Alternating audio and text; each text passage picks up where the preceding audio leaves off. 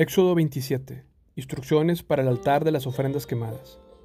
Con madera de acacia, construye un altar cuadrado que mida 2 metros con 30 centímetros de ancho y de largo, 1 metro con 40 centímetros de alto. Haz cuernos en cada una de las cuatro esquinas de modo que el altar y los cuernos formen una sola pieza. Recubre con bronce el altar. Haz recipientes para las cenizas. Palas, tazones, tenedores para la carne y braseros todos de bronce. Hazle una rejilla de bronce y ponle cuatro anillos de bronce a las cuatro esquinas. Instala la rejilla a la mitad de la altura del altar, debajo del borde. Para trasladar el altar, haz varas con madera de acacia y recúbrelas de bronce. Mete las varas por los anillos a ambos lados del altar. El altar deberá ser hueco y estar hecho con tablas. Construyelo tal como se te mostró en el monte. Instrucciones para el atrio. Luego harás el atrio del tabernáculo y lo encerrarás con cortinas de lino de tejido fino. Las cortinas del lado sur medirán 46 metros de largo. Estarán sostenidas por 20 postes encajados firmemente en 20 bases de bronce. Cuelga las cortinas con ganchos y anillos de plata. Confecciona las cortinas del lado norte iguales a las del lado sur, de 46 metros de largo, sostenidas por 20 postes encajados firmemente en bases de bronce. Cuelga las cortinas con ganchos y anillos de plata. Las cortinas del lado occidental del atrio medirán 23 metros de largo y estarán sostenidas por 10 postes encajados en 10 bases. El lado oriental del atrio, o sea el frente, también medirá 23 metros de largo. La entrada al atrio estará ubicada en el lado oriental, flanqueado por dos cortinas. La cortina del lado derecho medirá 6 metros con 90 centímetros de largo y estará sostenida por tres postes encajados en tres bases.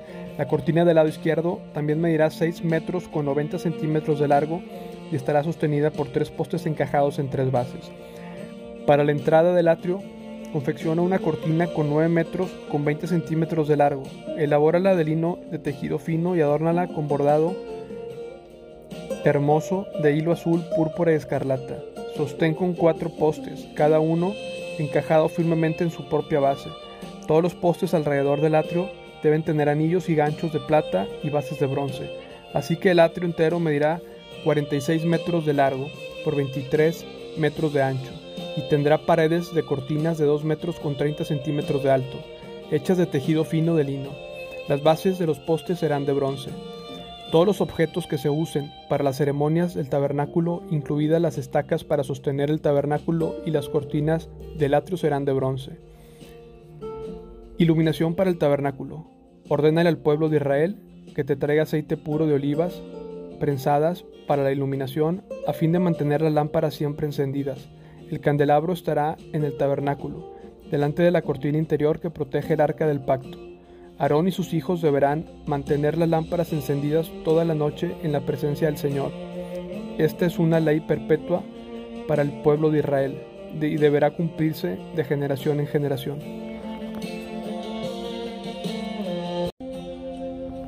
Éxodo 28. Vestiduras para los sacerdotes. Manda a llamar a tu hermano Aarón y a sus hijos Nadab, Abiú, Eleazar e Itamar apártalos de los demás israelitas para que me sirvan y sean mis sacerdotes. Hazle a Aarón vestiduras sagradas que radien belleza y esplendor. Instruye a todos los hábiles artesanos a quienes he llenado con el espíritu de sabiduría, que confeccionen las vestiduras de Aarón, las cuales lo distinguirán como un sacerdote apartado para mi servicio. Las vestiduras que deben elaborar son las siguientes: un pectoral, un efod, un manto, una túnica con diseños, un turbante y una faja. Los, artesanos harán estas vestiduras sagradas para tu hermano Aarón y para sus hijos a fin de que las usen cuando me sirvan como sacerdotes. Por lo tanto, dales tela de lino fino, hilo de oro e hilo azul, púrpura y escarlata. Diseño del efod. Los artesanos deberán hacer el efod de lino de tejido fino y bordado hábilmente con hilo de oro e hilo azul, púrpura y escarlata. Costará de dos piezas, el frente y la espada, unidas en los hombros por hombreras. La faja decorativa estará confeccionada con los mismos materiales, lino de tejido fino, bordado con oro, con hilo azul, púrpura y escarlata. Toma dos piedras de ónice, graba sobre ellas los nombres de las tribus de Israel, seis nombres en cada piedra, dispuestos según el orden de nacimiento de los hijos de Israel. Graba estos nombres en las dos piedras con la misma técnica que emplea un joyero para grabar un sello. Luego incrusta las piedras en monturas de filigrana de oro. Sujeta las dos piedras sobre las sombreras de Efod, pues son un recordatorio de que Aarón representa al pueblo de Israel. Aarón llevará estos nombres sobre sus hombros como un recordatorio continuo cada vez que se presente ante el Señor. Elabora las monturas con filigrana de oro.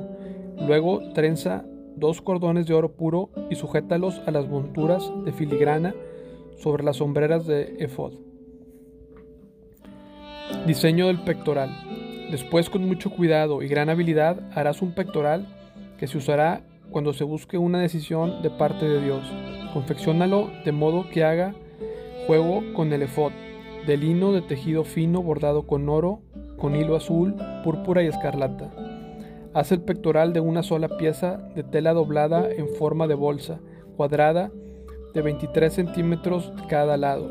Incrusta sobre el pectoral cuatro hileras de piedras preciosas. La primera hilera tendrá una cornalina roja, un peridoto de color verde pálido y una esmeralda. La segunda hilera estará compuesta por un turquesa, un lápiz azul de color azul y una adularia blanca.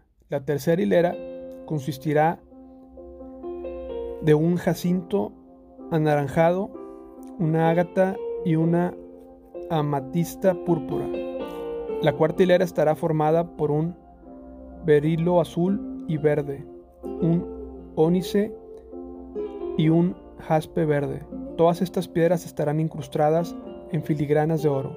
Cada piedra representa uno de los doce hijos de Israel, y el nombre de la tribu que representan está grabado en ella como un sello. Para sujetar el pectoral al efod, prepara cordones trenzados de hilo de oro puro. Luego haz dos anillos de oro y sujétalos a las esquinas superiores del pectoral. Ata los dos cordones de oro a los dos anillos colocados en el pectoral. También ata los otros extremos de los cordones a las monturas de oro que van sobre las sombreras del efod.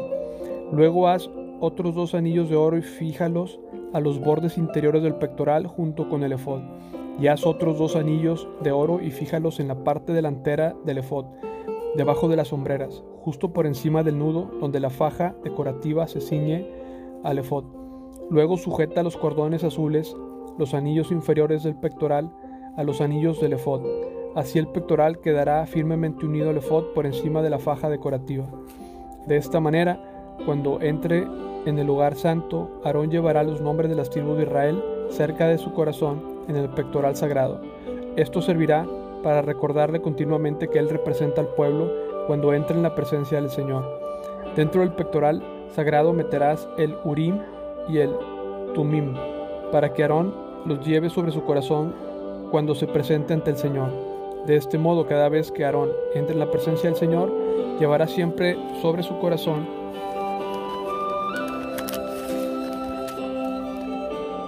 los objetos que se usan para determinar la voluntad del Señor para su pueblo. Otras vestiduras para los sacerdotes. Confecciona el manto que se usa con el efod de una sola pieza de tela azul, con una abertura en el centro por donde Aarón pueda meter la cabeza. Refuerza la abertura con un cuello, tejido para evitar que se rasgue. Haz granadas de hilo azul, púrpura y escarlata y sujétalas al borde del manto alternándolas con campanillas de oro. Las campanillas de oro y las granadas irán en forma alternada por todo el borde. Aarón llevará puesto el manto cada vez que se oficie delante del Señor y las campanillas sonarán cuando entre en la presencia del Señor en el lugar santo y también cuando salga de allí. Si lleva puesto el manto, no morirá. Luego, haz un medallón de oro puro y grábalo con un sello con las palabras Santo para el Señor. Con un cordón azul sujeta el medallón la parte delantera del turbante de Aarón, donde deberá quedar permanentemente. Aarón lo llevará sobre su frente para cargar sobre sí mismo toda culpabilidad de los israelitas cuando consagran sus ofrendas sagradas. Aarón tendrá que llevarlo siempre sobre su frente para que el Señor acepte al pueblo. La túnica con diseños para Aarón, déjela con tela de lino fino. Con el mismo lino haz también el turbante. Confecciona además una faja y adórnala con un bordado colorido. Para los hijos de Aarón confecciona túnicas, fajas y gorros especiales que irradien belleza y esplendor. Viste a tu hermano Aarón y a sus hijos con estas vestiduras, y luego úngenlos y ordénalos, conságralos para que puedan servir como mis sacerdotes. Hazles también ropa interior de lino que usen directamente sobre la piel y les cubra desde la cadera hasta los muslos. Aarón y sus hijos tendrán que llevar, llevarla puesta cada vez que entren al tabernáculo o se acerquen al altar en el lugar santo para realizar sus tareas sacerdotales. Así no incurrirán en culpa y no morirán. Esta es una ley perpetua para Aarón y para todos sus descendientes.